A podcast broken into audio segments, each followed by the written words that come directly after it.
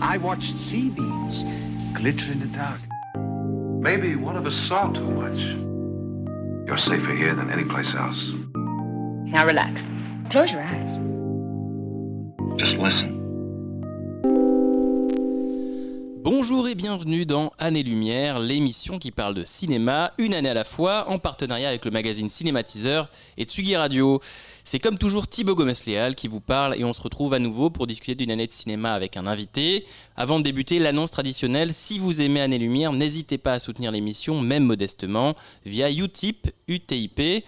Un immense merci à celles et ceux qui m'aident déjà tous les mois à produire le meilleur des podcasts possibles. Ce mois-ci, mon invité est auteur, entre autres des livres Les Guerres des Étoiles et Belmondo le Magnifique, documentariste et réalisateur, notamment de films sur Jean-Paul Rapneau, Claude Berry, Charles Bronson ou encore Gérard Jugnot. Cet homme qui se revendique archéologue de la pellicule perdue, c'est Jérôme Ouibon. Salut Jérôme. Salut Thibaut. Sa place est dans un Blu-ray, je l'ai toujours dit. Sa place est dans un Blu-ray, la phrase est dit. Comment ça va? Ça va très bien Thibaut. Eh ben écoute, je suis très très heureux de t'accueillir dans, dans, dans, dans ce podcast, dans sa lumière. C'est longtemps effectivement que je suis euh, bah, les films que tu fais, les livres que tu sors, et, et c'est un grand plaisir de t'avoir dans cette émission. Alors, ce mois-ci, on va s'en balader euh, dans un millésime passionnant, composé de films portés par de grands acteurs populaires, des figures uniques et iconiques qui naissent, d'autres qui disparaissent, laissant au passage leur marque indélébile dans la culture populaire et l'imaginaire collectif.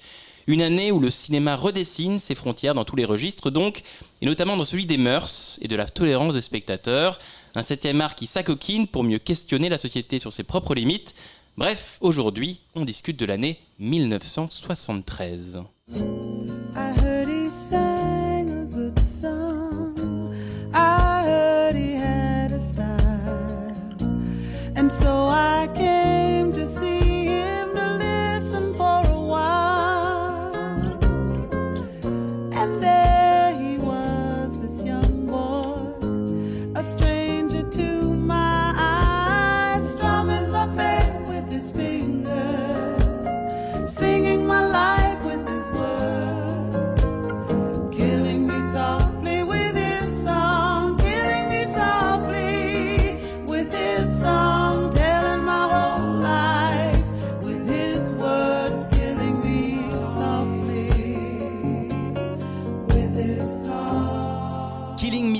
With His Song, chanté par Roberta Flack. On écoutait ça en 1973.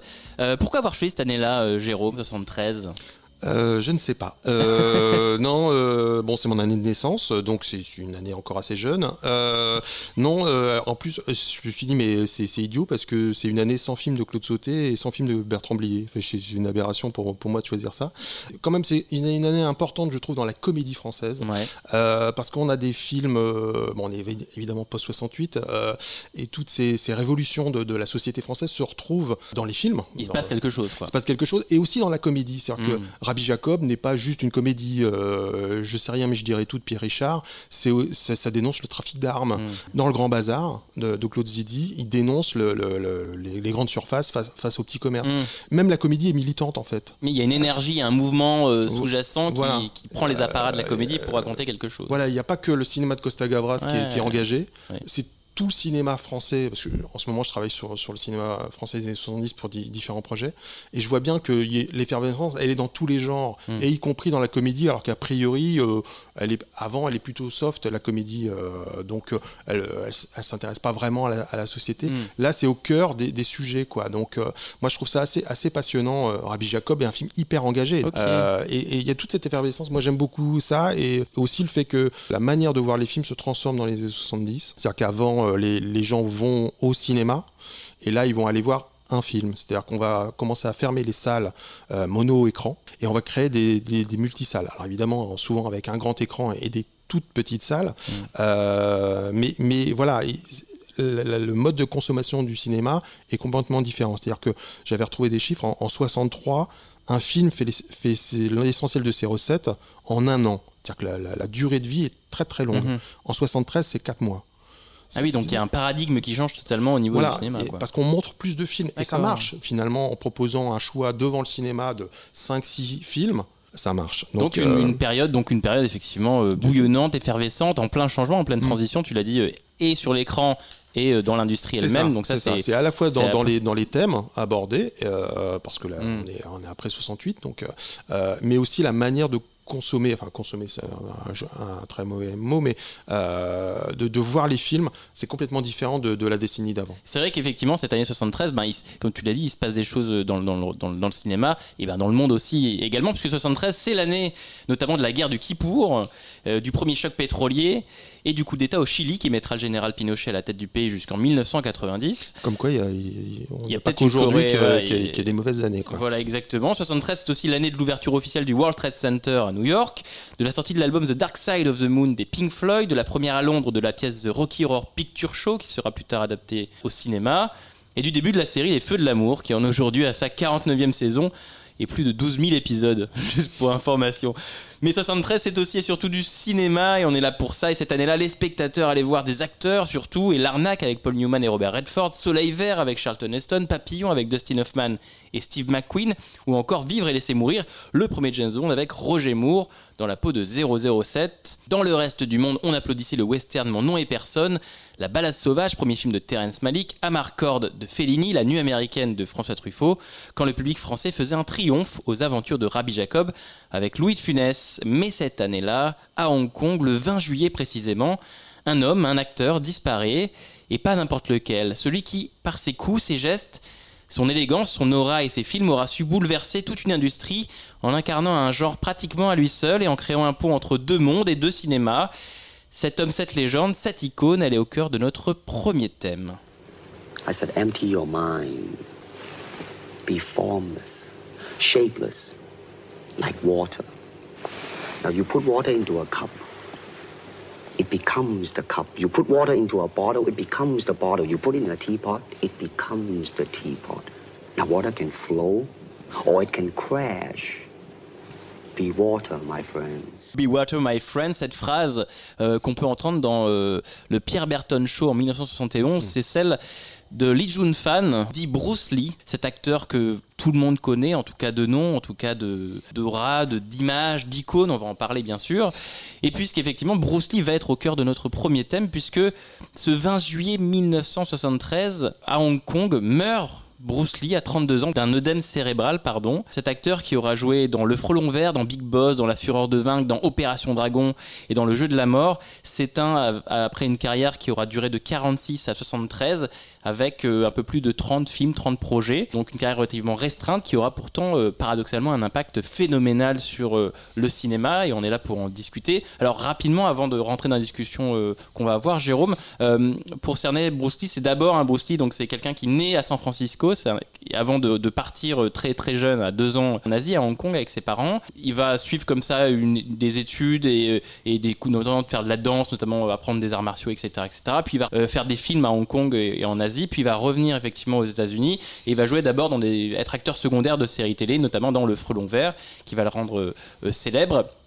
Et après, au fur et à mesure, il va devenir célèbre, notamment bah, en tant qu'acteur, en tant que chorégraphe, en tant qu'aussi de, de- ça c'est assez intéressant, il va être prof d'arts martiaux, ou en tout cas philosophe slash prof d'arts martiaux pour beaucoup de stars euh, d'Hollywood à l'époque. On y aura Sharon Tate, Roman Polanski, etc., etc. A Steve McQueen, Et Steve a McQueen, James voilà, donc, aussi. voilà, il aura, voilà, il aura une Il devient- de- il devient de- ami avec il eux, va devenir enfin, ami, voilà, de, euh, de ça. Donc autant dans, sur l'écran que dans le, euh, on va dire dans l'industrie, il, il va déjà être présent. Et, et c'est vrai que du coup, il a, euh, il a ses, ses multiples casquettes, acteur, scénariste, réalisateur, même chorégraphe, danseur, même philosophe, on l'a vu avec sa citation, euh, devient de l'eau, et icône finalement à sa mort. Toutes ces casquettes-là, toutes ces étiquettes-là qu'on peut donner à Bruce Lee, euh, pour toi c'était quoi avant tout Bruce Lee, Jérôme? C'est d'abord un corps, hein, la, manière de bouger sur l'écran. euh, on avait, on n'avait jamais vu ça. Enfin, moi, j'ai souvenir de, de l'avoir découvert vers, vers 9-10 ans, donc euh, au début des années 80 en, VHS euh, René Château, comme tout le monde.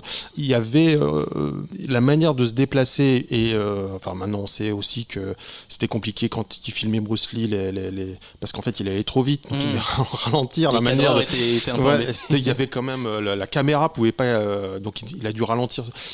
Les films sont pas extraordinaires au niveau de la narration. euh, on va dire, bon, il a fait 30 films, mais il a fait quatre films et demi en fait. Voilà, 4 films et demi en plus en 3 ans, Voilà, euh, donc, euh, ces films emblématiques. Euh, les films qu'il a réalisés lui, il se met, il met son corps en avant parce qu'évidemment il y a, il y a- Mm. il y a l'ego de Bruce Lee qui fait partie de son son, son, son- son charisme. Voilà, on n'avait jamais vu ça et sur, bon, évidemment il y avait aussi le fait qu'on n'avait jamais vu un, un- un acteur asiatique en, Mm. en vedette.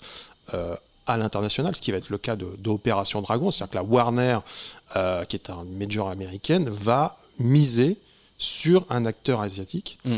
Euh, Voilà, Opération Dragon, sortie donc en 73, donc cette année-là, et qui est, pour mettre un peu de contexte, la première euh, coproduction entre Hollywood Oui. euh, et Hong Kong, de Oui. l'histoire de- de- du cinéma. Donc c'est un, c'est un film aussi emblématique et important ça, pour ça. C'est ça. Bruce Lee est à Hong Kong. Le film va se tourner à Hong Kong. Ouais. Lui, il est, il est le protégé de la Golden Harvest de Raymond Shaw. De Raymond Shaw. Très important, on va en reparler après. Et donc, ils vont coproduire ensemble avec la Warner le film. Il y aura même d'autres coproductions. Bon, On est vraiment dans, dans une envie de- de- de- d'Asie à cette époque-là. De Et une passerelle, quoi. voilà, et l'année d'après, la Hammer, le studio anglais, va, va coproduire avec la, la Shaw Brothers euh, les sept vampires d'or avec Peter Cushing. hein, donc, euh, je vous le recommande. Voilà, il y a une envie, il y a une envie et une ouverture et qui va, qui va pas durer très très longtemps, hein, parce que on se souvient qu'après dans les années 80, il va y ten- des tentatives d'imposer Jackie Chan euh, sur le sur, sur la place mondiale, ce qui n'arrivera que dans les années à la fin des années 90, euh, après plusieurs tentatives ratées. Euh, donc, mais là, mais, mais Bruce Lee, ce qui, ce qui me fascine, c'est que on est face à un acteur et à des films Mm. qui vont connaître un triomphe, euh, en tout cas avoir une visibilité énorme, alors que l'acteur est déjà mort. Oui, à sa mort, véritablement. Big ouais. Boss et la, et la Fureur de, de vaincre sortent chez nous en mai et août 73. Ah oui. Donc euh, quelques mois avant sa mort, mais ça fait pas des, des- des énormes succès.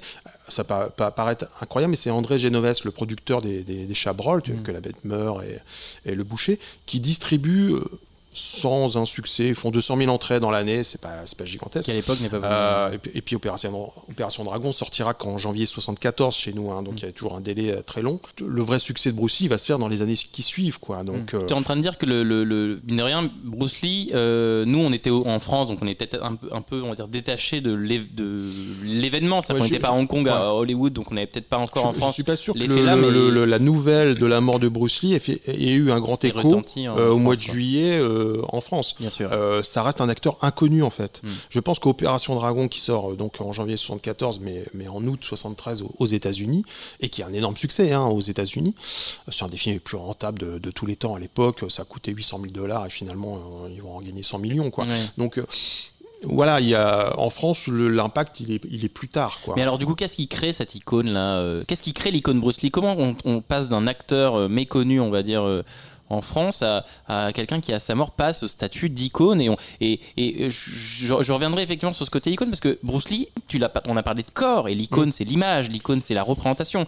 Euh, Bruce Lee c'est aussi un visuel, c'est aussi quelqu'un avec un corps, une coupe de cheveux, un regard, des mains et cette tenue du jeu de la mort euh, iconique qu'on a Ouais. que Tarantino reprend dans Kill Bill en jaune et en, et en noir.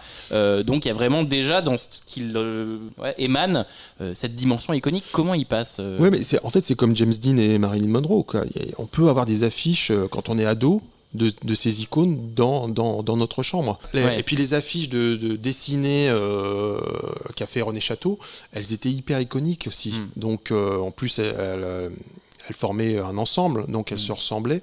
Euh, et c'est vrai que le jeu de la mort. Enfin, en plus, Donc le jeu de la mort est sorti en 78, donc bien bien plus tard après la mort de, de, de Oui, Bruce Lee. c'est un film qui a été C'est, euh, c'est de la bidouille, euh, voilà. c'est, une honte même euh, un cinématographique. acteur qui euh, ressemble à Bruce Lee est pris pour faire des, Voilà. des, des- des- des Et- scènes en plus. et on- ridicule, c'est assez et- et ridicule. on voit même des, des plans du, du cercueil ouvert de Bruce Lee, enfin, ce qui est, ce Mm. qui est C'est assez hallucinant. glauque, Enfin, je c'est un assez. Raymond Shaw, qui est donc le producteur, fait, fait- a une démarche assez glauque, hein, clairement. Bah, du coup, d'où ma question, parce que Raymond Shaw, c'est, quelqu'un dont on va peut-être en parler effectivement dans, dans ce premier thème. C'est quand même quelqu'un d'assez essentiel puisque c'est un ancien producteur de la, de la Brothers. Ah, ça s'écrit pas pareil. On Voilà. est, à- alors on est à la radio. C'est H-O-W et Shaw Brothers, c'est S-H-A-W. Il est avant dans la boîte de production de la Shaw Brothers, euh, iconique, extrêmement euh, historique, on va dire, euh, en Asie.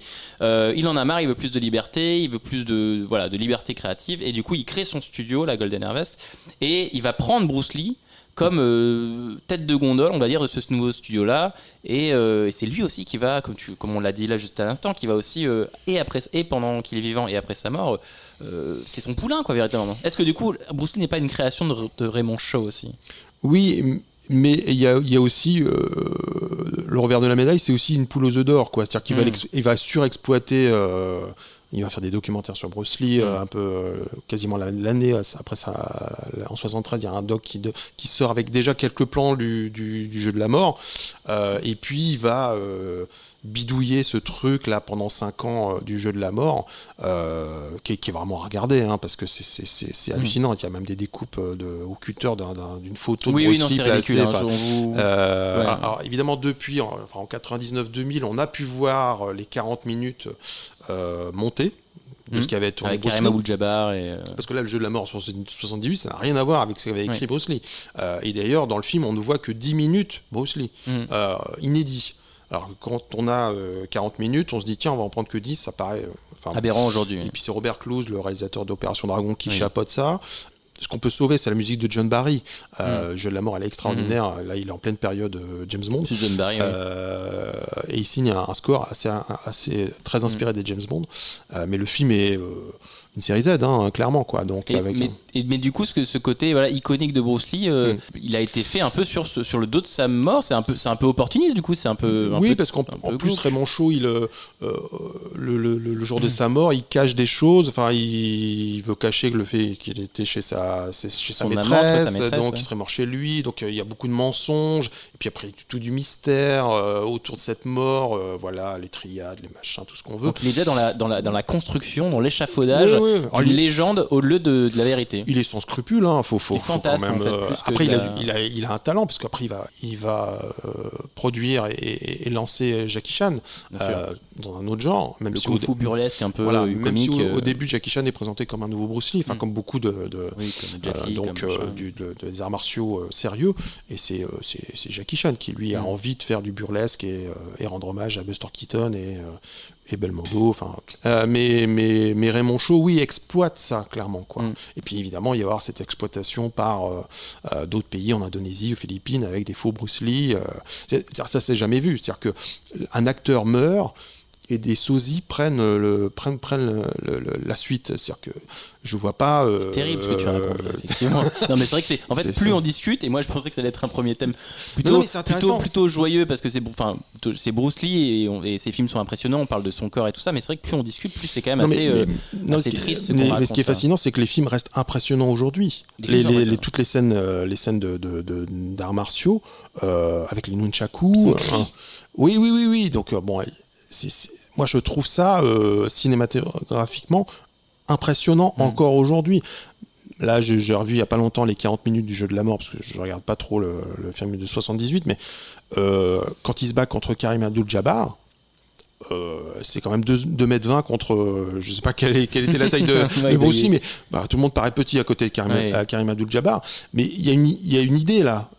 Bon, Karim Abdul-Jabbar, euh, je précise, était un, un champion des.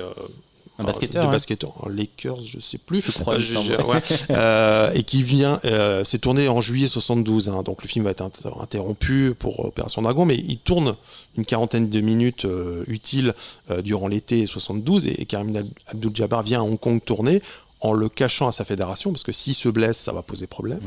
Euh, mais voilà, parce qu'ils sont amis. Et Bruce Lee lui propose ça, c'est-à-dire qu'on va faire un combat euh, David contre Goliath, quoi. Et, et- parce que voilà, il faut, il y a Bruce Lee, il y a- le charisme, il y a le corps, mais c'est aussi un metteur en scène. C'est-à-dire qu'il sait comment se mettre en avant et comment euh, euh, mettre les arts martiaux en avant. Comment filmer la- Comment les arts filmer martiaux. les arts martiaux.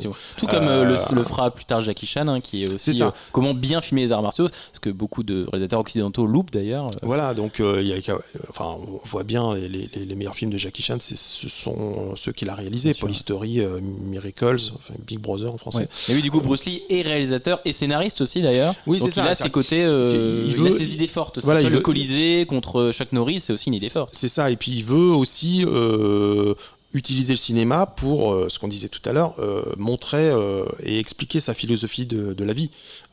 C'est, pas, voilà, il fait pas, il, veut pas faire que du film d'action. Oui, parce qu'il est le, est le créateur notamment d'un art martial qui s'appelle le Jeet Kune Do.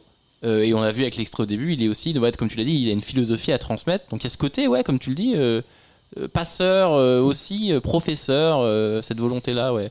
De, comme tu le dis, il crée mine de rien une passerelle entre l'Asie et, Hollywood et la- et. Et, et peut-être que ces films il veut que ses films parlent pour lui aussi. Oui, puis une gr- grande ouverture à l'Asie euh, dans, Mm. dans- dans ces années-là, de toute façon. Donc euh, en, Inde, et, enfin il y a des voyages, enfin tout- voilà, plutôt les années 60 peut-être, mais enfin il y a, il y a le mouvement Flower Power, enfin et puis et puis il y, a- il y a le développement des arts martiaux Au même moment. au, au même moment, euh, et parce que on parle de Bruce Lee, mais à l'époque. euh, et c'est là où on découvre le cinéma d'arts martiaux aussi en, en Europe, euh, ce, qui sera, ce, qui, ce qui sera le cas en France. Euh, beaucoup de films sont apportés pour la première fois. Mm. Alors dans des salles de quartier, on parle pas de grosses grosses sorties, même si euh, La main de fer est sortie par la Warner aux États-Unis et en France en mars 73, je crois. J'avais compté, il y, avait près de 38 films d'arts martiaux sortis en France Bah, euh, en 73. Tu avais une, t'avais une liste là, mais Alors- effectivement, à l'époque, c'est comme tu le disais, c'était des arts martiaux qui étaient. Euh, euh, T'avais un, ouais, un filtre quand même assez raciste sur, le, sur les titres de ces films-là. Oui, oui, parce qu'il y a évidemment euh, J'irai verser du Nyokman sur tes tripes, euh, il faut battre le chinois pendant qu'il est chaud, je cite hein, évidemment, Oui, oui, oui. Euh, ça branle dans les bambous. Euh, karaté à mort pour une poignée de soja. Alors je sais pas si c'est Jean Amadou qui s'occupait des titres français, mais C'est euh, euh, violent dingue, quoi, violent. Euh, après dans le, dans, le- dans le tas, il y avait quand même des, des, des, euh, il y a le crépuscule des crapules que, je- que je vous recommande. Euh, que je, je l'ai vu. Euh, et en plus, c'était des films euh, avec euh, des, des- des bandes originales empruntées. C'est-à-dire que dans les crépuscules des crapules, on entend les thèmes de Shaft, West Side Story. Oui, donc c'est de la série B bricolée. série B, bah. non, série Non Z. Mais moi, je suis non, trop gentil avec ce ces sont des films-là, tout mais- petits budgets Ouais, tournés en Indonésie, aux Philippines. Hmm. Enfin, c'est pas, on est très loin du haut du panier. Après, dedans, il y a des bons films. hein. Le Bien problème, c'est que c'est noyé euh, dans la masse de, de ces sous-produits euh, qui sont très drôles à regarder aujourd'hui en VF, parce que les VF sont aussi racistes que les que les titres. Donc tu dirais que, que, que ce qui explique, on va dire, l'impact euh, populaire et culturel et cinématographique de Bruce Lee, c'est à la fois sa personnalité, Mm. qu'on en a parlé de son corps et tout ça, et en même temps, il arrive au bon moment, il est là au bon moment, au bon endroit. Ouais. Oui, oui, et puis, puis les films, euh, euh, voilà, on disait du mal de, de Raymond Shaw, mais il lui donne les moyens de ses ambitions. C'est-à-dire que Mm. autant les deux premiers sont de Lo- Lowey, le- les réalisateurs, mais après, euh, il peut tourner lui-même. C'est-à-dire que il devient réalisateur de ses propres films. Euh, bon, déjà parce qu'il s'est mal entendu avec le premier réalisateur, mais, mais Raymond Shaw lui donne cette latitude, quoi. Mm. Et bon, aussi, les films ont très bien marché, les deux premiers, donc il peut faire ce qu'il veut. Mais c'est vrai que le la, la mort de Bruce Lee euh, très soudaine. hein. En fait, il fait une allergie à un médicament. Enfin, Oui, un médicament, il voilà. prend pour calmer une douleur, un mot Voilà. de tête et il fait un œdème. quoi. Voilà. Donc en plus, il est. Il, il vient de tourner Opération Dragon là Mm. et euh, il est très maigre. Enfin, il a, physiquement, il n'est pas en forme. Ça paraît aberrant, mais il est pas. En, il est fragile en fait. Et donc, il va faire une allergie. Alors, j'ai- évidemment, tout ça va être monté. euh, Est-ce qu'on l'a euh, assassiné? Voilà, Est-ce que machin Bref, machin, voilà, puis, bah, comme tout le monde fait déjà. la, la mort accidentelle de son fils euh, 20 ans plus tard. bah, Enfin bon, il y a encore des docs là-dessus. ça ai- participe à la légende véritablement. oui, oui. ce mystère de. comme de- Marilyn Monroe, la barbiturique, les machins. Tu Voilà. as toujours hein, quelque chose, voilà, James Dean, mais tu parlais de James Dean et, et de Marilyn Monroe, c'est vraiment, ça appartient à cette case, on Ouais, va dire, très, ouais. très ouais, fa- du fantasme. Oui, oui, oui, oui, oui. Là, on est 50 ans après la mort de, de Bruce Lee. J'avais envie de te poser la question, qu'est-ce qui reste de Bruce Lee? Et moi, j'ai envie de te poser la question, qu'est-ce que tu as envie de garder de toi de Bruce Lee? Le- La réalité, le fantasme, un film, une scène? Ah, moi, moi, c'est vrai que la scène contre Karim Abdul-Jabbar, avec Mm. la musique de John Barry, euh, je trouve ça impressionnant. Moi, ça m'avait excessivement impressionné euh, enfant. Mm. Il y avait un mélange de, de, de- de techniques de combat utilisées entre les deux. Euh, C'est fou, comme tu l'as dit, Ouais. c'est fou. C'est fou. Le Et puis, principe même. Et puis bon, il y a la version 78, mais en 99, on en voit beaucoup plus, quoi. Donc, euh, on voit que que, que Karim Abdul-Jabbar est en fait euh, euh, handicapé parce qu'il il voit pas dans la lumière le gène. Mm. Tout ça avait été complètement balayé dans la version de Robert Clouse. Euh, non, non, je, je trouve ça assez fascinant, tous ces, ces- ces- Ouais. les, les niveaux des pagodes et, euh, et avec différents arts martiaux euh, en fonction de. de- Structure très vidéoludique d'ailleurs. hein. oui, oui, oui, Euh, parce que, et- parce que en plus le, le- le film va avoir un, un- enfin, et Bruce Lee va avoir un énorme impact. impact les, les créateurs de Dragon Ball vont, en parler. Mm. Street Fighter, le jeu vidéo, est, est inspiré de, de Opération Dragon. Enfin, Il y a un personnage qui est calqué sur lui dans Mortal Kombat, par exemple. Oui, voilà. donc, je crois même que euh, Bruce Lee va apparaître en jeu vidéo euh, Oui. dans sa tenue de- du Mm. jeu de la mort. Et puis évidemment, on va parler. Kill Bill, euh, c'est d'ailleurs, euh, qu'est-ce que tu penses de, de son évocation ou de son apparition dans Once Upon a Time in Hollywood de Quentin Tarantino? Moi, ça m'a fait beaucoup rire, mais euh, bon, pas, pas la fille de Bruce Lee. elle a, été, elle a été critiquée, hein, c'est vrai, effectivement, Oui, pour, oui, pour remettre du contexte aux, aux auditeurs. Effectivement, dans Once Upon a Time in Hollywood, le dernier Tarantino avec Brad Pitt et, et DiCaprio, il y a une scène où Brad Pitt se bat avec, euh, avec euh, Bruce Lee, en tout cas un Ah acteur non, qui il se bat pas, il lui fout une raclée. hein. Voilà. Il n'y a même pas de combat, quoi. Ça s'arrête assez rapidement. Mais du coup, Mais, ouais. euh, non, non, mais je, je- moi, ça m'a fait beaucoup rire. Euh, euh, mais bon, on est dans le film est un fantasme, donc Oui, euh, on est dans le fantasme. euh, euh, on est plutôt, enfin moi j'ai plutôt du côté de Brad Pitt quoi. Je me suis dit oui, lui foutre une raclée, ça va être drôle quoi. Et, euh, et ça, bon, après il y a Kurt Russell qui a- Non mais non j'aime beaucoup, elle est très jouissive cette scène. Ouais. Évidemment elle plaît pas à sa fille, mais euh, oui c'est pas réaliste tout ça. Mais enfin le, le- le- Bah, le film est très jouissif, le film est très euh, aussi dans le il est dans le plaisir, ouais. dans oui, oui, plaisir. oui, oui, oui, donc Très euh, enfantin, je trouve ça, je trouve ça cohérent avec le, ce que ce que veut ce que veut raconter Tarantino de l'année 69. hein, Ouais, c'est ça, ça. Euh, donc voilà, oui, oui, ça m'a beaucoup plu.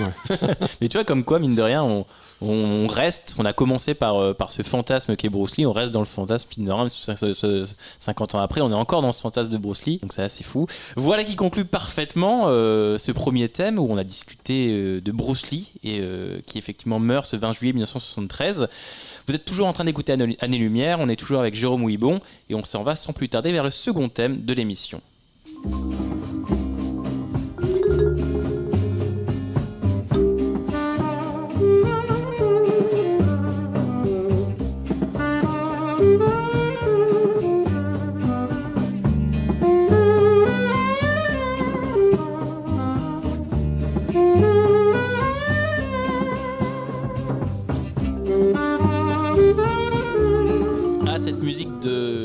Philippe Sard, la musique de La Grande Bouffe de Marco Ferreri, un film avec Michel Piccoli, Marcello Mastroianni, Philippe Noiret, Andrea Ferreol, Hugo Tonazzi.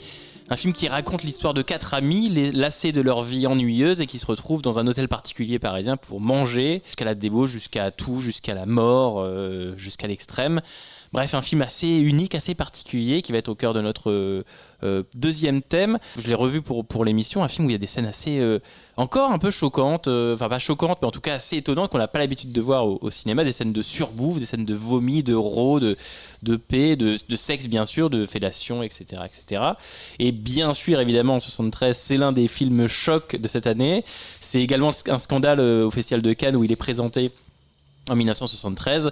Euh, parmi les réactions fameuses euh, au film, on a Ingrid Bergman, qui est alors la présidente du jury, qui dit que La Grande Bouffe est l'un des films les plus sordides et vulgaires du festival. Et, et l'autre, c'est la maman et la putain. C'est une grande année. Voilà, c'est- euh, La Maman et la Putain et, et La Grande Bouffe sont les films les plus sordides. Désolé Ingrid.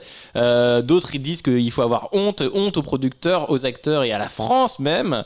Et bref, et de l'autre côté, pour répondre à ces détracteurs, Philippe Noiret, lui, dit à une citation très belle.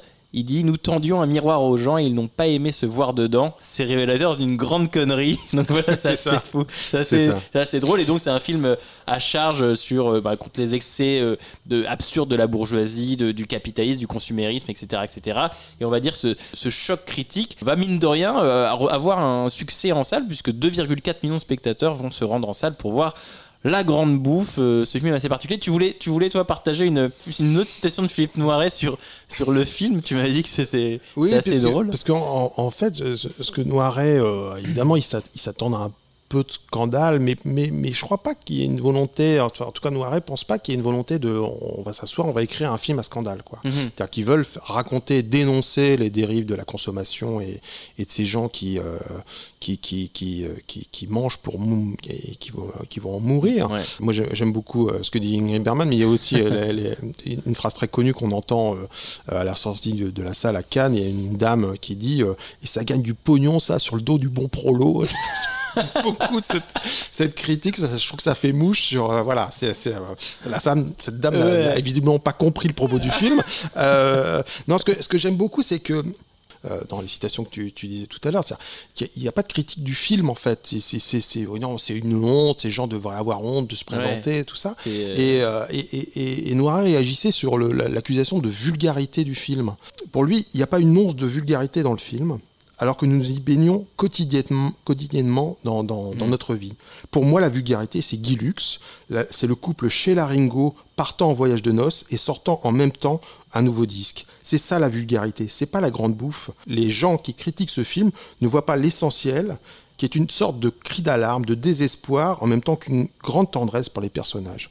Et, et moi, c'est. C'est ce beau, que je re- elle est belle cette citation. Ouais, c'est ce que je ressens en voyant le film. Je, je trouve le film très mélancolique, très drôle aussi. C'est-à-dire que euh, on parle de scandale et de et de gens qui s'empiffrent et tout ça, mais moi, je, le film, le film est très très drôle, quoi. Il y, a- il y a des scènes très drôles. Et ce, qui- ce qui m'avait fasciné la première fois que je l'avais vu, c'est que les personnages ont les noms des comédiens, qui s'appellent Marcello, Ouais. Philippe, euh, même Andrea Donc, il y a Ferrer. cette frontière troublée entre la. Alors peut-être que ça a aussi joué, qu'ils- parce qu'ils se sont pris plein la gueule, euh, Noiret et Piccoli euh, à Cannes, euh, parce que peut-être qu'on les a associés, euh, comment, comment Philippe Noiret, qui est le gentleman farmer, euh, il n'est pas encore une énorme star en 73, Ouais. hein, mais, euh, mais Piccoli l'est, parce qu'il est dans le film de Sauter, comment il a pu euh, jouer dans ce film aussi grossier, vulgaire? Il y- avait une critique qui disait que c'était aussi un suicide d'acteur. C'était bien dommage de, de voir des acteurs suicider leur carrière comme ça, alors que c'est drôle quand on sait que la carrière que par exemple Noiret a eu après. euh, Oui, oui, oui. Et, je- et- et ça montre aussi la- les, les prises de risque de, de- de ces comédiens. quoi. Parce que je crois que l'origine du film, c'est euh, les, les dîners que faisait euh, euh, Jean-Pierre Assam, qui est le producteur du film. Il faudrait, on pourrait passer des heures à Mm. parler de la carrière de Jean-Pierre Assam, qui est le producteur de, de Jean-Yann. Il faisait des dîners avec les frères Sard, euh, Philippe, le musicien, et Alain Sard, qui est, Mm. qui est en 73 et pas Donc encore- Philippe Sard qui a fait la musique qu'on Voilà. a entendue au début. Donc, et euh, les frères Sard se parlaient encore à l'époque, hein, ce Mm. qui ce qui va pas durer. Du coup, la- Donc l'origine du film, c'est ça, c'est cette discussion de dire on, fait nous-mêmes des, des- des repas euh, euh, un peu extrêmes. On va vraiment aussi, on est vraiment parfois dans de l'absurdité de, de bouffe et de- et d'extrêmes et d'excès. Il faut, faut, faut qu'on fasse, faut qu'on parle de ça. Voilà, et Ferreri, euh, qui, qui est pas une provoque près, euh, se dit il y a un film à faire. Donc, Mm. euh, Est-ce qu'il n'est pas vont- un peu opportuniste ce film-là? C'est volontairement une question un petit peu piquante parce que tu y as un peu répondu. Non, il est, un- il non, est non, pertinent, non, mais, euh, il est. euh, mais il est érotique, il, est, il, est, il, fait effectivement le scandale, donc on sait que le scandale parfois peut, peut attirer. Tu, Marc Ferreri est, est fameux pour ça, il n'est pas à son premier coup d'essai, donc il sait aussi que les gens l'attendent un peu au tournant. On sait qu'on va avoir un Ferreri, qu'on va avoir un film un peu. Voilà. Donc il y a aussi cette odeur de.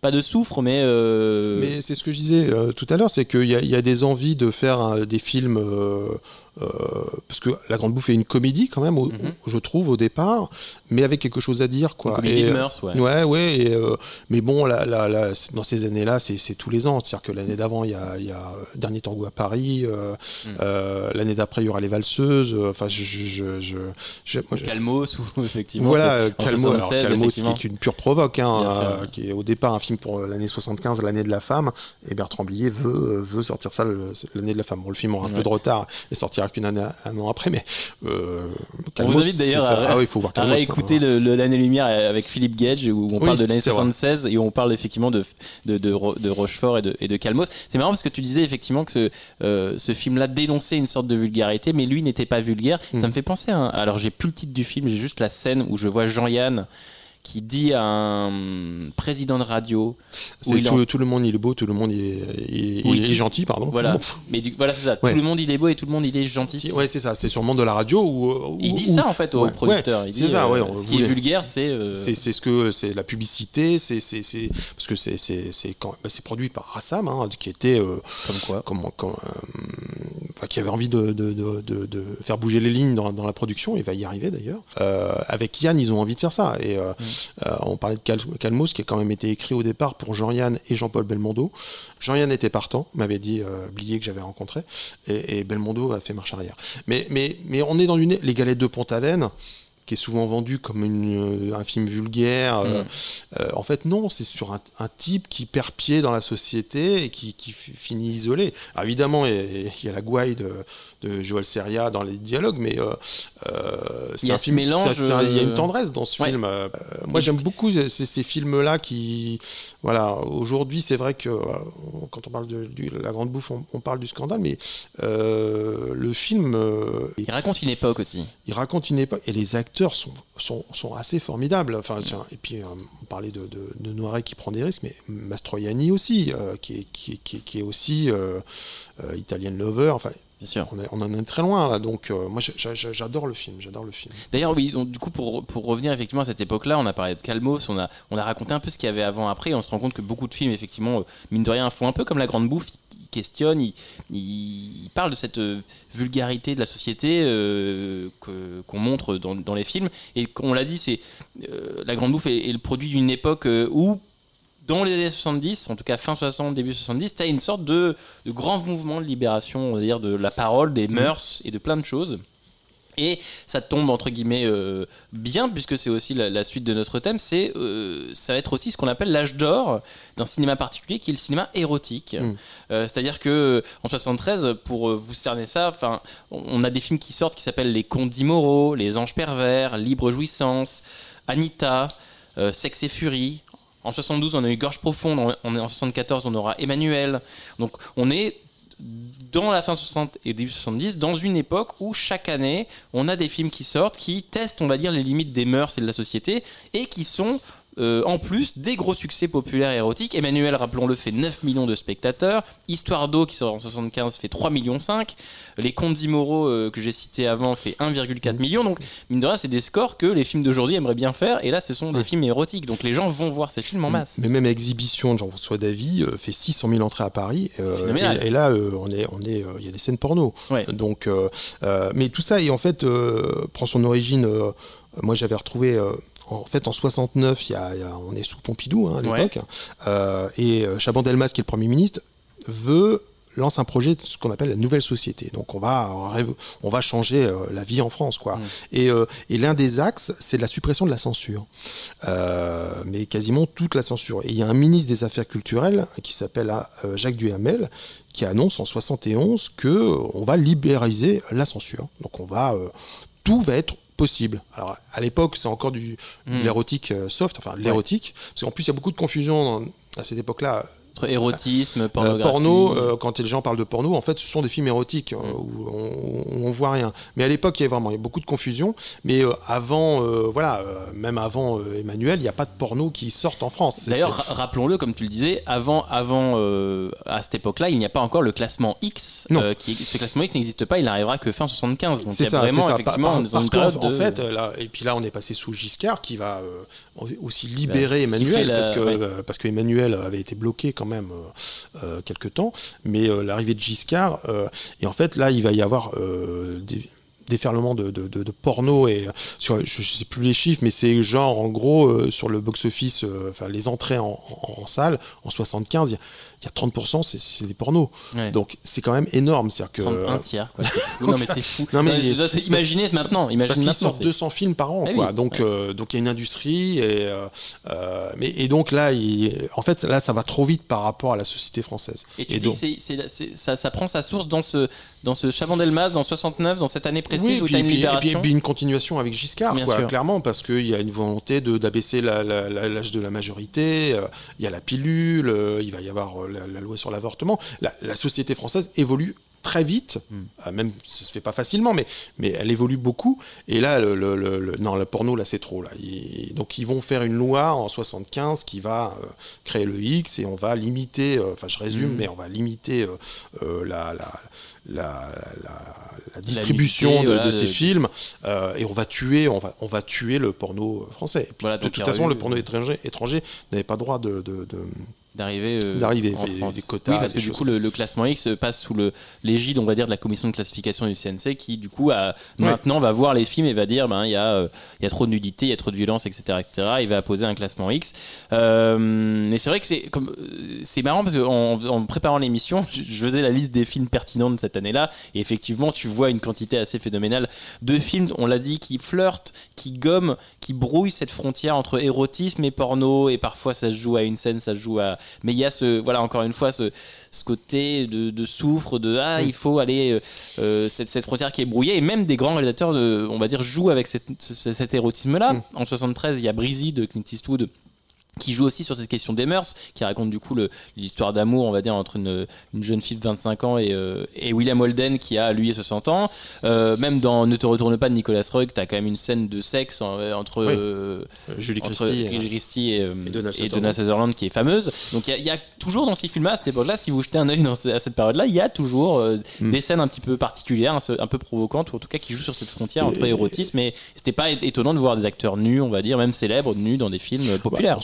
73, il y a Traitement de choc euh, qui sort et qui est donc un film avec Delon et, et. Le film est, est passionnant, mais il est aussi célèbre parce qu'on voit Alain Delon nu, euh, Mm. full, full frontal, en train de courir sur la plage.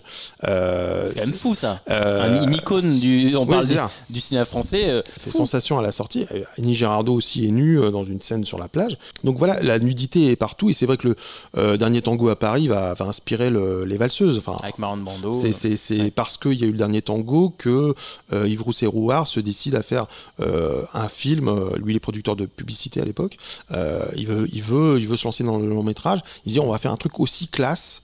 Mais il y a cette volonté-là de, de, de, de faire des, des films euh, de prestige, euh, en tout cas euh, qu'on peut, euh, qu'on peut aller voir sans, euh, Sans interdiction ou en tout cas. mais, c'est- mais, mais le levé de bouclier elle va être énorme. hein. Même, on parlait de François Chalet qui va, qui va, qui va humilier et insulter euh, tous ceux qui lancent dans le, dans le porno. Quoi. Mhm. Donc, euh, Tu, euh, tu dirais que cette période-là, 68-75, euh, c'est la période la plus libérée du cinéma français? je, je suis moins au courant de ce qui se fait depuis euh, ces dernières années. C'est toujours le problème, c'est que quand on se concentre sur une décennie, ou en tout cas euh, le, le patrimoine, euh, j'ai- Ouais. l'impression qu'on a, on a moins de temps pour, euh, Pour regarder donc, le reste. donc je, je, je, je pourrais pas Mm. m'avancer. Et puis le truc c'était mieux avant, je, je, je suis pas du tout Ouais. dans, dans ce trip. Il y a une liberté. parce que quand Calmo c'est produit par Fechner, qui est quand même le producteur Mm. des Charlots, se dit on va faire ça avec beaucoup d'argent. Euh, je suis pas sûr que ce soit possible aujourd'hui au niveau des budgets en fait. Mais euh, oui, il y a une liberté de ton. euh, moi, ça m'a rappelé, là, ça m'a fait penser à la période pré-code. Euh, C'est-à-dire que c'est à ce côté-là. Donc la période pré-code pour, pour les auditeurs, c'est cette période entre 20 1929 et 1934 aux États-Unis, où euh, du coup, effectivement, c'est une période où tu as plus de sexualité, plus de violence, euh, parce que du coup, c'est juste avant le code ICE qui va venir mettre une chape de plomb sur le cinéma américain. Et du coup, le cinéma se permet plein de choses, et notamment de parler de thèmes qui, voilà, de, de mœurs véritablement, et de thèmes de société. D'ailleurs, je, un petit. Un petit salut à Renan Crode, euh, avec lequel on en a parlé dans l'année lumière sur 1927. Mais du coup, moi, c'est marrant quand on parle de cette période-là parce que ça revient à une idée que j'aime beaucoup, qui est cette idée de cinéma organique, cette idée de cinéma en contact avec la société, de cinéma qui a un jeu de discussion, une discussion ouverte, parfois effectivement, comme on l'a vu au début avec la grande bouffe, discussion qui est houleuse, mais, euh, mais c'est un cinéma qui, euh, dans des, voilà, d'une année sur l'autre, parfois d'un mois sur l'autre, discute vraiment euh, ardemment avec la société dans laquelle il évolue. Oui, et il c'est est- passionnant. Il est hyper réactif, je trouve, ce- ce, réactif, ce ouais. cinéma-là Voilà. par rapport aux mœurs qui évolue très vite, quoi. Donc, euh, moi, ça, ça me fascine. Et on, on- on parlait de, de- voilà, de cette ouverture du. Enfin, et puis sortie du ghetto de, de ces films érotiques. Il y a eu des manifs quand même pour défendre. euh, pour un- quand- il y a eu ce- cette volonté de faire une loi sur de sens de classement X, Catherine Deneuve a pris la parole, euh, Belmondo aussi. Il y a eu une manif sur les Champs-Élysées euh, avec Patrick Devers. Bah, ça paraît hallu- hallucinant aujourd'hui, mais euh, Deneuve, elle, elle- elle- elle le dit, je n'aime pas le cinéma porno, mais c'est c'est un mode d'expression, Euh, donc il faut, il faut défendre ça et pas, et pas censurer ça. Euh, voilà, je, je- je- voilà, c'est- une période que j'aime beaucoup parce que euh, la société se questionne et, et surtout elle, elle- elle avance en fait. Alors évidemment, euh, il y a des choses euh, qui n'ont pas toujours été géniales. Enfin, il ne faut pas encenser les choses, Non, non, quoi. sûr, Donc, euh, donc, mais, euh, mais c'est hyper intéressant. Je vois, juste, si on peut finir sur la On grande peut- bouffe. Moi, je- c'est un film aussi important parce que c'est aussi un réalisateur italien. Et je trouve, beaucoup, je trouve très intéressant comment le cinéma italien infuse le cinéma français à l'époque Mm. dans, la, dans la comédie. Euh, Mastroianni est la même année dans Salut l'artiste de d'Yves Robert que j'aime beaucoup avec Jean Rochefort. Euh, et puis euh, en 75, il y avait un- Mes chers amis. Euh, donc il y a un film italien qui va infuser un éléphant, ça trompe énormément. Cette espèce de comédie douce amère sur Nous sommes tant aimés. Enfin donc. Mm. Euh, moi j'aime beaucoup c'est voilà la, la- Pareil, la- la frontière ce transalpine. euh, oui, oui, oui, ça, ça communique. Et, euh, et on sait bien que Yves Robert et Dabadi, quand ils voient mes chers, mes chers amis, se disent, Ah, mais ah ouais, on peut faire ça aussi, quoi. On Mm. peut peut-être, on peut peut-être faire ça aussi. C'est pas copié, mais c'est, c'est, inspiré. Et parce qu'il y avait quand même, j'aime beaucoup Claude Zidi, donc c'est un cinéma de gag visuel avec les Charlots, avec. il y a une évolution de la comédie française qui me semble assez intéressant. Pierre Richard est, euh, sera plutôt dans, dans, dans la mouvance de Tati. Puis, puis c'est une période où, où De Funès est assez peu présent en fait euh, dans les années 70 suite à ses problèmes de, de, de santé. Mm. Euh, donc ça, ça ouvre la place, ça ouvre le- euh, un champ, un champ d'action à, à des gens comme Pierre Richard, comme euh, euh, les Charlots évidemment, euh, qui sont euh, contre anti-système aussi. Hein. Ils veulent pas faire un service militaire, tous ces trucs-là. Et à la fin de la décennie, on a le Splendide qui arrive. C'est une décennie hyper intéressante sur la comédie, euh, je trouve. Voilà, c'est- une obsession. Eh ben, mais c'est une magnifique obsession et c'est une magnifique façon effectivement de conclure ce second thème sur euh, la grande bouffe, on en a parlé, sur l'érotisme aussi, cet âge d'or de l'érotisme euh, en 73 euh, et un petit peu autour, un peu avant, après, un peu après. Voilà qui conclut parfaitement ce second thème de notre émission. On va sans plus tarder aller vers le troisième thème de cette année 1973.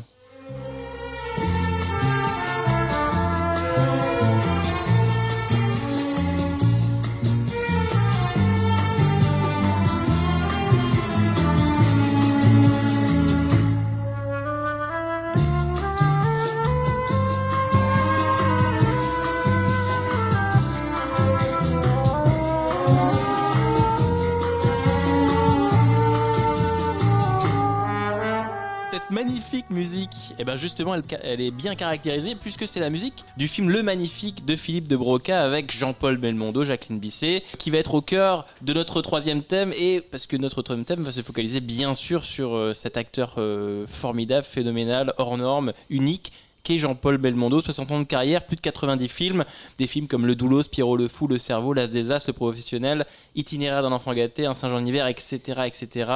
C'est 160 millions d'entrées en France, c'est-à-dire une moyenne de plus de 2 millions de spectateurs par film. Donc, ce qui est effectivement non négligeable. Et en 73, Belmondo tourne donc, sort donc pardon, le magnifique de Philippe de Broca, l'héritier euh, de la Bro, qui vont respectivement faire 2,8 et 2 millions de spectateurs, donc des très jolis scores aussi. Ouais, c'est pas des, C'est pas des- c'est pas des scores, triomphes, euh, de euh, triomphe, parce mais, que euh, ces triomphes vont venir plutôt après, au début des années La 80, Zézas, euh, euh, le marginal, euh, Mais le des professionnel. Mais, mais oui, oui, oui, oui. Et, euh, ce sont euh, deux de ses meilleurs films, je trouve. Bien sûr. Mais Ouais. c'est vrai qu'une fois qu'on a dit ça, on a parlé de tout ça. Donc, euh, bien sûr, euh, Jean-Paul Belmondo est décédé le 6 septembre dernier à 88 ans. Il a même droit effectivement à un hommage national. euh. Quand on a préparé l'émission, euh, Jérôme, tu me disais effectivement, euh, c'est peut-être le premier thème qui est venu assez naturellement. Euh, c'est peut-être le, le- peut-être l'étincelle qui a qui t'a donné envie de parler de cette année 73. Qu'est-ce qui te fascine toi euh, chez Jean-Paul Belmondo? Euh, son autodérision. euh, à bon escient dans, le magnifique alors, que je, je suis moins client aujourd'hui des, des films de Bébel hein, Mm. on va dire On va en les- les- parler. ouais. euh, de la fin des années 70 et euh, euh, du début des années 80. Alors qu'enfant, j'adorais ça euh, parce que il pouvait tout se permettre. C'était le héros, euh, toc toc badaboum. Euh, c'est vrai que je suis moins client aujourd'hui, alors que je trouve que dans le magnifique. euh, en plus, en ce moment, je termine un documentaire sur Philippe Broca, donc euh, le magnifique qui est au cœur de, de- de- de ce documentaire. Euh, et leur amitié en fait, c'est-à-dire que Philippe de Broca et, et Belmondo vont tourner plusieurs films ensemble. Euh, L'homme de Rio, euh, Six films, il me semble. Cartouche, oui, oui. L'incorrigible, Amazon, oui, les tribulations d'un Chinois en Chine. Amazon, ça n'existe pas. Ça mais n'a jamais été tourné.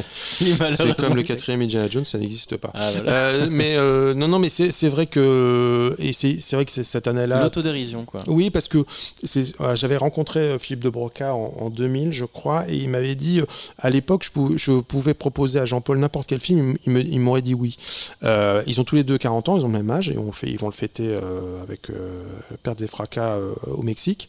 Et je trouve que Belmondo se ridiculise, enfin ridiculise l'image qui, qui, d'homme viril dans, dans le magnifique. Quoi. Bob Sinclair et, et, aurait pu, pourrait être la- le type viril que Belmondo. Enfin, Ça euh, raconte quoi le magnifique pour ceux qui l'auraient pas vu alors, d'ailleurs le euh, magnifique, c'est un peu compliqué. Enfin, c'est- inspiré de Walter Mitty, clairement. Enfin, c'est- l'histoire de, de, de Bob Sinclair, qui est agent secret, euh, et qui se bat contre les méchants communistes avec Tatiana euh, au Mexique. Et en fait, tout ça, c'est le film démarre comme ça, euh, comme un James, un James Bond, légèrement parodique, mais très Comme un légèrement. 117, Comme un, ouais, enfin, Un peu euh, moins. un peu moins. Et en fait, au bout d'un quart d'heure, 20 minutes, on se rend compte qu'en fait, euh, tout ça est dans l'imagination de, de François Merlin également joué par Belmondo, euh, qui, euh, qui habite Paris euh, sous la pluie et qui écrit ses romans de gare pour, pour, pour vivre et qui est amoureux de sa voisine de palier qui s'appelle Christine, qui est aussi jouée par Jacqueline Bisset. Voilà, donc il y a, y, a, y a deux univers qui se côtoient. La réalité, le fantasme aussi. le- la réalité question, fantasme et, le film est fascinant parce que évidemment Bob Sinclair est, est hilarant et de plus en plus idiot et, et ringard au fur et à mesure de- du, du film. Euh, alors qu'au départ, on est, on est plutôt, euh, putain, on a envie d'être Bob Sinclair, quoi, parce qu'on a envie d'être James Bond, quoi. Et, et pas du tout François Merlin avec ses vieilles pantoufles et ses problèmes de tuyauterie et d'électricité dans sa, dans sa, sa salle de bain. Euh, et, et, et- ça va s'inverser en fait. Oui, parce qu'en fait, ce qu'il écrit, Merlin, en fait, ce qui est drôle, c'est qu'effectivement, on a Belmondo qui écrit ouais. sur sa machine ce qui se passe dans, la, dans les aventures de Bob Ouais. Sinclair, et du coup, parfois, il a envie de ridiculiser Bob Sinclair ça, et il écrit la- la- quand il a une, euh, quelque chose qui l'embête dans la réalité, il transpose ça et puis ils vont qui ridiculise, qui veut se débarrasser, il veut tuer Bob Sinclair et Christine, donc euh, Jacqueline Bisset, écrit une thèse, veut écrire une thèse sur ses romans de gare, euh, alors que euh, voilà, François Merlin est amoureux de, euh, de, de Christine. Euh, alors je spoil, mais il, va réussir à la conquérir parce que elle, elle, elle fantasme au départ sur Bob Sinclair, mais pas vraiment en fait. Elle préfère un type normal. Et c'est la, la victoire de la, réalité sur le fantasme. Et c'est fascinant parce que le, le, rêve et le- la fantaisie sont au cœur du cinéma de Broca en fait. Mais là, il fait l'inverse en fait. Il montre que la réalité, ça peut être très beau et qu'on peut, on peut aimer euh, sa voisine, sa quoi. de palier Ouais. avec ses problèmes de voiture. C'est qu'il est bloqué à un moment dans les embouteillages. Il regarde les gens euh, sur le, dans, dans, dans le, dans le- il pleut. euh, il regarde les gens dans le, dans le bus à côté. mais c'est fascinant Ah ouais, c'est très, très drôle, C'est ouais. très très drôle et le problème de, avec la capote de sa voiture. Il a la même voiture que Colombo, donc il a une Peugeot 403 là, euh, et, et c'est- très drôle. C'est toutes les, toutes les merdes qui peuvent nous arriver dans la réalité et finalement euh, il va en sortir grandi quoi. Donc Mm. déjà parce que ça va l'épanouir. C'est un vieux garçon. Enfin enfin je, je- je- et, et je trouve que il se parodie, enfin il se moque de, de, de ce côté viril en Bob Sinclair, mais en étant François Merlin avec son vieux mégot et ses, et ses, et ses pantoufles, il se moque aussi de ça, quoi. Donc, euh, Donc, t'as un peu les deux facettes Ouais, euh, je- je d'un trouve- Belmondo. je euh, trouve un film très riche euh, dans, dans l'interprétation de Belmondo, quoi. Ju- Justement, Belmondo, c'est un acteur, donc on l'a on l'a- on l'a dit, il, nous a quitté l'année dernière, il y a quelques mois. J'ai l'impression effectivement que forcément c'est un acteur iconique, forcément c'est un acteur qui est dans l'imaginaire de beaucoup de personnes. Comment tu raconterais Belmondo à une jeune génération? Moi, je, je pense, alors j'étais pas là dans les années 60 hein, avec un bout de souffle, mais euh, il amène un- une manière de jouer euh, qui est totalement originale en fait. Donc Mm. euh, il il y a une décontraction. Euh, bon, en plus d'un bout de souffle, il s'adresse à la caméra, donc euh, ça c'est l'apport de, de Godard. Mais euh, ouais, il y a une décontraction et, et souvent on l'a considéré comme je m'en foutise, mais en fait c'est pas ça du tout quoi. C'est-à-dire qu'il est pas, euh, il, Il est il déjà dans très- l'autodérision finalement. non, peu, non, non parce qu'il est, il est très détendu sur les plateaux, mais il est à fond euh, dès, que ça commence à tourner. Donc euh, parfois on lui a reproché de, de faire les trucs un peu par-dessus la jambe. Mais c'est vrai que Patrice Lecomte m'avait dit un truc qui m'avait, euh, intéressé, c'est que sur Peur sur la ville, euh, par exemple, il est, très goguenard, quoi. Il a toujours des trucs euh, vraiment un peu désabusés. Bon, en plus, il, a toujours été soutenu par beaucoup, par des très bons dialogues. Donc, déjà, il y a une présence, quoi. Mais finalement, il s'en fout. C'est ça qui est bien, quoi. C'est pas important. Et c'est pour ça qu'il va, il va jouer un alcoolique face à Jean Gabin. Il y a une curiosité au début de sa carrière que je trouve assez fascinant, quoi. Donc, et, il y a un côté proche de- du public. Ce que peut pas faire Delon, par exemple. J'a- J'adore Delon. hein. Qui met une distance, euh, Qui on a va une dire, distance euh, naturelle, avec le public. Alors qu'en ouais. fait, il y a un rapprochement naturel entre Belmondo et le public. C'est, mais ça, Oui. ça, c'est, voilà, D'ailleurs, d'ailleurs, ce qui est marrant, mais on va discuter plus tard dans, le- dans la suite du thème, mais euh, Belmondo, c'est Bébel. Oui, Alors qu'Alain Delon, c'est euh, c'est Monsieur Delon. Il a été moqué parce qu'il parlait de lui à la troisième personne Oui, aussi. oui. Il, y avait ce, co- il y avait ce côté, cette distance, effectivement, que t'as pas avec euh, avec Belmondo. Il- Belmondo, il a quand même, on lui donne quand même un surnom véritablement. Oui, c'est ça, c'est ça, c'est ça. Euh, après Delon, euh, si on reste dans les années 70, euh, moi j'avais calculé, il joue dans 30 films. Hmm. Sur 10 ans. Parce que Trintignant, pareil. C'est des staccanovistes. Alors que Belmondo fait un, deux films par an au début. Et puis après, euh, après 75 et Peur sur la ville, ça va être un par an. Euh, Le Magnifique, est-ce que le Magnifique est, un film pivot ou 73 pas est une tout année fait, pivot pour pas lui? tout à fait. euh, Non? on, on dit que la- la- la- l'année pivot, c'est 74, c'est Stavisky, c'est l'échec l'échec euh, critique de Qui est un film d'auteur qui est un film véritablement? d'auteur d'Alain René, produit par euh, Belmondo, parce que Belmondo est devenu producteur, d'ailleurs sur le Magnifique, il est déjà producteur. Euh, mais Delon l'était déjà avant, en fait. Parce qu'en fait, il, il touche tellement d'argent qu'on fait, on peut plus les payer, en fait. Donc il faut qu'il soit producteur pour, pour que les films se montent, parce que sinon on leur donne des cachets trop importants. Euh, parce que voilà, Belmondo est à l'époque, euh, avec De Funès, l'acteur le mieux payé d'Europe. Ah oui. qu'on peut pas dire même visiblement euh, mondial, même si euh, aux États-Unis il est, inconnu. Mais en tout cas, les cachets sont suffisants euh, pour, pour, pour générer ça. Donc euh, euh, en Allemagne, Belmondo est, est resté une star, euh, même, euh, même encore aujourd'hui. Tu dirais que Euh, c'est Stavisky qui le. oui, c'est Stavisky, c'est-à-dire que euh, Belmondo décide de, de produire René qui n'a pas tourné depuis plusieurs années. Et le film est très mal accueilli à, à- à Cannes et n'est pas un énorme succès non plus. Donc, euh, et comme l'année d'après, il fait Peur sur la ville, euh, qui va être un énorme carton avec Verneuil, il, euh, j'ai Peur sur la ville est le début de, de, de, de- de Bébel en fait. C'est Euh, quoi Bébel C'est euh, c'est la gouaille, c'est c'est Belmondo qui, Cabotine? Enfin, si on parle de Joyeuse Pâques, oui, cabotine, oui. ça, mais, mais, mais, euh, et- mais, mais pas tout le temps. Enfin, donc, euh, dans le marginal, ça cabotine déjà aussi pas mal. Il cabotine, le- cabotine pas dans, dans le professionnel, par exemple. Mais c'est le Belmondo cascadeur, c'est le Belmondo gouailleur, c'est le Belmondo. euh, Oui, oui, mais mon- mais mais il y a un vrai plaisir. Bien sûr. Euh, Donc il fait le choix véritablement en, 60 enfin, en tout cas dans la- en 74-75 de, de, de, de se dire effectivement je vais partir sur un cinéma plus populaire. Lui qui a été tout le temps entre le cinéma d'auteur, le cinéma populaire, entre à bout de souffle et, euh, et euh, Moi, je le trouve qu'il magnifique. y a il y je trouve qu'il y a un abandon du cinéma en fait à partir d'un moment de, de- sa part. Euh, il fait du cinéma pour s'amuser, ce qui est respectable. hein, Une très bonne euh, Il idée n'y a pas de problème. hein, mais euh, je trouve que Delon dans ces années-là a des prises de risque beaucoup plus importantes quoi. Et euh, il fait Monsieur Klein, euh, il tourne de euh, Attention les enfants regardent où il a un second rôle. Il y a une vraie prise de risque. Et je sais qu'à chaque fois que on a entendu parler de projets intéressants avec Belmondo, je sais qu'Alain Corneau l'a, approché. Tavernier voulait faire les, les mousquetaires avec lui et, et ses trois amis Rochefort, Marielle et, et Noiret. Oui, c'est ça. Et, et à chaque fois, ça n'a pas pu se faire. On parlait de Calmos tout à l'heure. Ça aurait été génial, Jean-Yann Belmondo, quoi. Mais à chaque fois, son agent, qui est euh, les Bovici, euh, va dire non, en fait. Enfin, en tout cas, va. euh, et à l'inverse, on, va- on va monter des projets comme les Morphalou, qui, qui fait- qui, qui- qui est donc la, la- la triplette Verneuil, Audiard, Belmondo. Et puis, c'est irregardable, quoi. Donc, je, je- voilà, il y a une absence.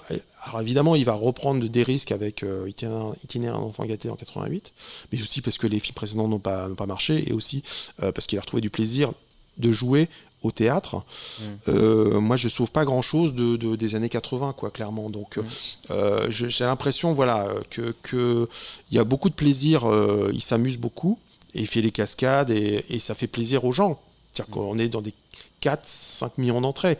Ouais. Euh, Oui, donc les, les gens bien, sont On l'a vu, en 160 millions d'entrées France dans sa voilà, carrière, c'est énorme. mais, mais je crois qu'il fait, euh, je crois au début des années 80 avec l'As des As, le marginal et le professionnel, il fait 3-4 millions à chaque fois, à chaque fois, donc euh, de, suite. semble, ouais. Donc euh, c'est c'est euh, à l'époque c'est des rouleaux compresseurs, euh, c'est- pas possible quoi. Donc euh, tout fonctionne, la critique, peu importe la critique, on montre Donc Bébel fonctionne à on montre plus les films à la presse, ça sert à rien de toute Mm. façon parce que les gens vont voir. On a un peu l'impression que c'est vendu comme un paquet de lessive quoi. Donc moi j'adore Bah, ça. ah, j'adore quand même que tu as fait un livre qui s'appelle Belmondo le qui Magnifique. était sur le tournage du Magnifique donc Et as qui- fait un qui- documentaire qui s'appelle Belmondo, le goût du risque. Mais on, évoquait ça, on, on évoquait ça. C'est-à-dire que Ouais. ce- cette espèce de, à un moment, ça tourne à vide avec des trucs comme le Joyeuse Pâques, le solitaire. Euh, euh, voilà, c'est pas très très intéressant. Mais tout ça parce qu'il voulait, parce qu'il préférait entre guillemets s'amuser plutôt oui, que. et puis, et puis je pense qu'il était, déçu il était les- conseillé dans ce sens-là, quoi. Donc, euh, euh, et puis les films marchaient, donc c'est difficile Mm. de sortir dans, dans- d'une spirale comme ça de succès en se disant la remise en question est difficile quand, quand on fait 4 millions d'entrées à chaque film. Donc Belmondo, il a été un, un peu du coup aussi prisonnier de ce, ce succès-là et, Ouais, ouais. et de Et, cette persona qui était Bébel. Et, et c'est dommage qu'on ait. Moi, j'aime beaucoup euh, peut-être de, de Clapiche où j'aurais aimé voir Belmondo dans d'autres films comme Mm. ça. C'est-à-dire que voilà, il est euh, sur une troisième carrière euh, âgé. Il aurait pu. Il y a une curiosité de sa part Bien là sûr. pour le coup quand il fait Clapiche. C'est une vraie prise de risque quoi. Il joue le, le- le fils de, de Romain Duris, euh, qui est un film de science-fiction. Oui, enfin, Paris sous le sable et tout. voilà, et, j'adore ces prises de risque-là. Je regrette qu'il n'y en ait pas eu plus, mais je, je- voilà, moi j'adore le voleur de Louis Malle, il est extraordinaire. Et, euh, Du coup, t'as des- l'héritier, pour- l'héritier qui est sorti en 73, qui est un film passionnant parce que c'est la réponse de, de, de, de- de Belmondo à, à Steve McQueen dans, dans euh, l'affaire Thomas Crown. C'est-à-dire qu'ils sont habillés en costume, c'est-à-dire qu'on a on n'a pas l'habitude de voir Belmondo en costume. Et ce qui était le cas aussi, Steve McQueen, il y avait la prise de risque. Et, et visiblement, ils, ils avaient, euh, Jeff Domenech, qui, qui, qui, qui était un ami de Belmondo, qui m'avait raconté ça, il, il se répondait par film. C'est-à-dire que, c'est-à-dire que il y a, je crois qu'il a un bon burst dans, dans le marginal, je crois, euh, Belmondo, et, euh, et euh, Steve McQueen a quasiment le même bon burst dans le chasseur. Enfin, il, il- il y avait une des réponses. cinématographique entre Steve McQueen et Jean-Paul Belmondo. Voilà, c'est par, formidable, euh, ça. par, euh, par tenue. int- Par film euh, interposé, C'est par drôle, c'est inter- drôle. c'est très, Donc, très drôle. parce que, mais c'est vrai qu'il y a, c'est, c'est le même genre de film. euh, il faisait le même genre de film. Donc, euh, oui, je trouve ça Est-ce intéressant. est-ce que pour clore ce, ce troisième et dernier thème de J'ai l'émission, hein, j'ai un... été dur avec Belmondo. Bah, c'est pas grave, on mais l'aime. Je l'aime. Est-ce que tu aurais, pour conclure très rapidement ce troisième thème, juste un, un film de, un film que tu aimerais conseiller, recommander de- du- d'un Belmondo que t'aimes Il faut euh, voir l'incorrigible, euh, qui est donc euh, l'une des dernières collaborations avec De Broca, parce qu'ils vont finir fâchés. Et, et c'est drôle. 75, donc, 75, ouais, l'incorrigible. ouais, ouais. Qui, est, qui est écrit par Michel Audiard. Et je trouve euh, où, Belmondo, euh, alors cabotine, mais, mais, mais dans le bon sens, hein, euh, au service du film. En une Euh, phrase, ça raconte quoi l'incorrigible Rapidement? c'est l'histoire d'un menteur et, et qui, qui truande un peu, plein, fait plein de petites affaires. et il va tomber amoureux de Geneviève Bujol, qui est assistante sociale. Voilà. Mais lui, il, est, il vit dans une roulotte avec Julien Guillaumard. et sûr, tout le monde aime Julien Guillaumard, il, su- il suffit de le voir pour, pour l'aimer. Il a- et et il y a une poésie dans ce film, il y a la poésie de De Broca, euh, et il y a euh, et la fantaisie euh, de Belmondo qui, qui sont conjugués assez bien. Alors le film est inégal pour plein de côtés, mais c'est Il est à voir. Oh L'incorrigible oh là là. de, de Broca avec donc Jean-Paul Belmondo, ben voilà, qui conclut parfaitement ce troisième et dernier thème de notre émission consacrée à 73. Et l'émission n'est pas tout à fait terminée, vous le savez bien sûr. On va pas se quitter sans vous donner notre petite recommandation très rapide. Euh, eh bien, on y va sans plus tarder. Voici le, voici le moment de nos coups de cœur de ces années 73, les films qu'on n'a pas pu évoquer dans nos trois grands thèmes de, de l'émission, mais qu'on a quand même envie de, de vous recommander. Euh, toi, Jérôme, tu avais, un film en particulier que tu voulais recommander aux auditeurs euh, de cette Alors, année 73 Bon, c'est- facile, mais c'est L'emmerdeur de- d'Edouard Molinaro. Euh, c'est écrit par Weber. Ouais, ça raconte quoi? Là, c'est pareil, c'est une comédie, mais ancrée dans la réalité. C'est-à-dire que ça démarre par euh, Lino Ventura qui joue un tueur à gages qui doit faire assassiner un homme politique. Donc, qui est pas une- un pitch de Ouais. comédie au départ, hein, et qui va être gêné par son voisin parce qu'il il tire de- de- de- d'un balcon. Et le voisin dans la chambre d'hôtel d'à côté est, euh, est- est, euh, Fran- euh, Jacques Jacques, Brel. Euh, qui va tenter de se suicider parce que sa femme l'a quitté. Et il va pas arrêter de- d'emmerder euh, Ventura et l'empêcher de, de, de faire son contrat. Je crois que ça s'appelle Le Contrat. C'est une pièce de Mm. théâtre au départ, euh, adaptée par Molinaro. Et euh, alors, évidemment, c'est la mécanique Weber de comédie qui Qui sera fonctionne. repris plus tard avec La Chèvre, qui sera repris Voilà, plus voilà, tard et, avec. euh, et dont Weber fera un remake d'ailleurs, euh, assez raté, et Billy Wilder en fera un aussi, euh, complètement raté aussi. Mais le film de Molinaro, ah, voilà, il y a, ce que j'aime, c'est qu'il y a la mécanique Weber drôle, et, et on rit énormément parce que, parce que Brel est, est très drôle, euh, et, il y a l'émotion de la, bah, du jeu en fait de, de, de, de Brel. euh, qui en plus était ami avec Ventura, ils s'étaient rencontrés sur l'aventure, c'est l'aventure. C'est l'époque où Brel a arrêté la chanson, enfin en tout cas la- pas la chanson mais le- euh, la scène, euh, et il se lance dans le cinéma. Donc il va être aussi réalisateur, il va jouer dans Mon oncle Benjamin. Moi c'est un acteur euh, qui apporte vraiment beaucoup de choses. Qu'il est à la fois drôle, mais il- et il, a- il apporte une, beaucoup de mélancolie dans, dans les rôles qu'il qui va, qui va défendre. Et, euh, et voilà, il y, a- il y a une alchimie de- d'un duo entre Ventura et Brel. euh, qui est quand même unique. euh, un ah duo oui assez oui fou, oui c'est- hein. ça fonctionne très très bien euh, parce que Ventura il, il joue évidemment il joue pas drôle il joue il joue tueur à gage Il joue Ventura. euh, il joue Tonton Flingueur. Oui, il oui, joue- non, mais il, il fallait pas du tout faire dans la parodie et dans le Ouais. et dans l'humour. Euh, et l'autre, mais l'agace à un point, mais on a envie de le tuer, quoi, Brel. Et euh, non, c'est un, film for- formidable et qui, et Truculent, qui, ouais. Et qui montre bien que euh, y a à la fois le scénario est important, mais euh, les acteurs sont, sont importants. Quand, quand Weber va faire son propre remake avec Richard Berry et Tim Seat, euh, mais ça va être une catastrophe parce que parce que le duo est tellement mythique entre Brel et Ventura qu'il sera impossible de- de- d'imaginer quelqu'un d'autre en fait. Mm. Alors que le, le scénario a été rejoué même en pièces et tout ça, donc euh, voilà. Et puis Brel, Brel Ventura, ça cartonne, c'est vraiment extraordinaire. L'emmerdeur donc de Francis Weber, formidable 73, le duo euh, Jacques Brel, euh, Lino Ventura. Merci pour cette reco, euh, Jérôme. Moi de mon côté, ma petite recommandation sera le film Mon nom et personne de Tonino Valeri avec Terence Hill et Peter Fonda, euh, qui est pourquoi je le recommande? Alors c'est un c'est un western, c'est un western un petit peu particulier puisque c'est une comédie de western, un western comique. Et pourquoi je le recommande? Parce que moi c'est l'un des films, on va dire que qui a peut-être injecté en moi, on va dire la la curiosité du cinéma, parce que je me souviens de le regarder à 10-11 ans euh, dans un de mes premiers DVD que j'avais, euh, et de lancer, de voir les bonus, et de revoir le film, et de passer d'un chapitre à l'autre, etc. etc. Et, euh, et c'est- assez drôle puisque c'est un film qui est donc réalisé par Tonino Valeri, on va dire l'héritier, euh, on va dire de, de Sergio Leone. Et c'est une idée de Sergio Leone à la base. Sergio Leone qui ne s'empêchera pas de également tourner euh, quelques scènes du film, quelques séquences. Alors Euh, beaucoup selon Sergio Leone et beaucoup oui, moins voilà. selon Valérie, mais mais euh, La mais, mais- réalité est troublée entre ce Oui, qu'il a enfin, vraiment tourné, ce qui est vraiment dans le film, ce qui est pas tourné sait, dans on le sait, film. on sait, mais Léon a beaucoup exagéré Voilà. parce que eh, Léon est producteur sur le film et- et, Exactement, c'est la rencontre entre entre le cinéma, le western américain et le, le Et- western italien parce que c'est Terence Hill et Henry Fonda. J'aime beaucoup le film, c'est très très drôle, tr- très c'est- très drôle. Voilà, c'est très drôle, faut le dire. Effectivement, c'est une histoire d'un- d'un- d'une légende de l'Ouest. Donc, on est en 1899. On est vraiment à la fin. C'est Mm. un western de, de- de crépusculaire, mais comico-crépusculaire, Mais c'est véritablement. pas impitoyable quoi. Mais c'est pas impitoyable, voilà. Et du coup, euh, Henri Fonda euh, Passe envie, la main, en passe fait, la main, voilà, a envie de partir en Europe et, euh, et envie de partir de l'Ouest pour aller Ouais. vivre sa retraite en Europe. J'ai- Sauf qu'il y a Terence Hill qui lui est fan des, de, de- du, du, du cowboy qu'il a représenté pendant la légende, années, ouais, la légende, et du coup il va l'aider à se venger et à notamment abattre une horde qui sème la terreur dans, dans la région. Et comme tu l'as dit, c'est très comique. T'as des scènes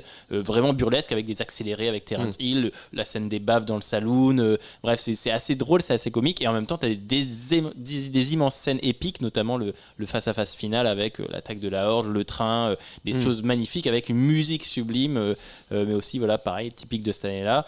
C'est un film que j'aime beaucoup, moi. Ouais, qui a je qui sais pas bon si, le film est encore très encore. connu aujourd'hui. À l'ép- À l'époque, c'était un énorme succès. Et puis moi, je me souviens de diffusion télé où, où quand il passait, c'était la folie le lendemain dans les cours de récré. En tout cas, Mon nom est personne, c'est un film qui est, qui est, qui est très agréable, très, très, très, très rigolo et que je conseille. Donc, c'est ma petite recommandation. Mon nom est personne de Tonino Valérie. Voilà qui conclut cette euh, émission, cet épisode d'Année-Lumière consacré à l'année 1973. J'aimerais bien sûr remercier mon invité, Jérôme Mouillon. Merci beaucoup, Jérôme. Merci Thibaut et je, je le répète, j'aime beaucoup Belmondo. Hein, faut pas croire. hein. Je- je- non mais là, on est parti dans un. Jérôme. Je me suis laissé emporter, mais euh, non non mais c'est un acteur fabuleux et, Bah oui, bien sûr. euh, et il a une filmo, euh, voilà, pas, pas terrible sur la fin, mais avant c'est. Mais bon, toutes les filmos de- de- sont comme ça, Bien donc euh, sûr. voilà, c'est pas grave. C'est pas grave, on l'aime, beaucoup. Merci en tout cas d'avoir partagé ton, cinéma avec nous. Merci également aux partenaires de l'émission, le magazine Cinématiseur et Tsugi Radio, qui nous accueille ici dans son studio de la Villette à, à Paris. Enfin, un immense merci à vous, chers auditeurs, pour votre écoute, votre soutien et votre fidélité. N'oubliez pas de partager, partager cet épisode, de suivre le compte Twitter d'Année Lumière et de soutenir l'émission via le site Utip. En attendant, moi je vous donne rendez-vous le mois prochain pour une nouvelle émission. Salut à tous.